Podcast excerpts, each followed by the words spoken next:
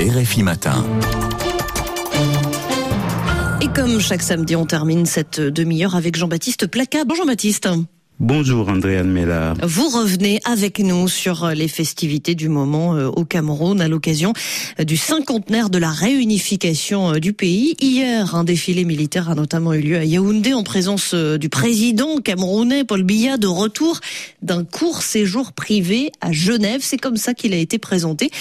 Et cette information eh ben, n'a pas vraiment été relevée par la presse camerounaise, mais, qui, mais elle a fait l'objet d'un traitement peu flatteur par contre dans la presse Pour vous, Jean-Baptiste, les Camerounais auraient tort d'ignorer les leçons de cet épisode. Parce que ce voyage illustre quelques-unes des plus attristantes réalités des 40 ans de pouvoir de Paul Biya. Ce déplacement ne visait qu'à remettre le président d'aplomb afin qu'il tienne la forme lors du défilé commémorant ce que l'on appelait autrefois la révolution pacifique du 20 mai. Le pouvoir non seulement s'est évertué à ne pas expliciter l'information, mais à brouiller les pistes tandis que ses proches faisaient avaler à Paul Biya, 89 ans, près de 14 000 kilomètres en l'espace de cinq jours. C'est donc la presse genevoise qui s'est chargée de préciser la destination et de détailler avec ses mots les réelles motivations de ce voyage, avec un résultat peu avantageux pour le Cameroun et son président, donc peu avantageux pour l'Afrique. Dans le monde d'aujourd'hui, lorsque vous pensez tenir votre peuple dans l'ignorance de réalités qui le concernent, d'autres se chargent de les lui révéler, souvent sous un angle déplaisant. Le président était un peu fatigué, c'est un être humain. Il avait besoin d'un peu de repos ou même d'un bilan de santé. C'est tellement plus simple et plus sincère que ce communiqué alambiqué qui tendait à traiter les Camerounais comme des demeurés. Et alors, euh, Jean-Baptiste, quels ont été les propos de la presse helvétique sur ce voyage? Pour faire sobre, disons qu'elle a clairement annoncé que Paul Biya était en Suisse pour se soigner et souligné que ce pourrait être le dernier de ses très nombreux voyages à Genève. Pourquoi le dernier? Nul ne sait si ce pronostic définitif se fonde sur une source médicale ou s'il se réfère simplement aux 89 ans du président. L'ultime pic est que Paul Biya est aujourd'hui le plus ancien des chefs d'État en exercice dans le monde.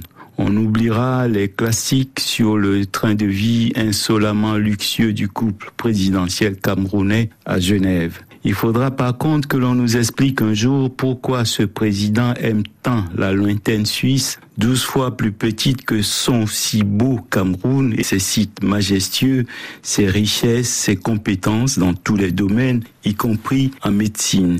Et pourquoi cette fixation sur une Suisse qu'il aime de moins en moins ou ne l'a peut-être même jamais aimé que pour son argent?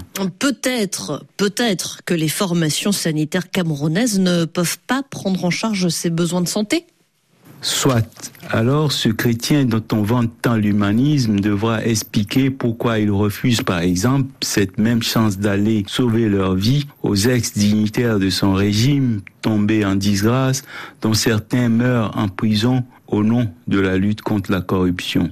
On parle d'un risque de cécité totale pour Marafa Amidou Yahya, qui fut longtemps son plus proche collaborateur et qui supplierait expertise médicale à l'appui pour pouvoir aller sauver ses yeux.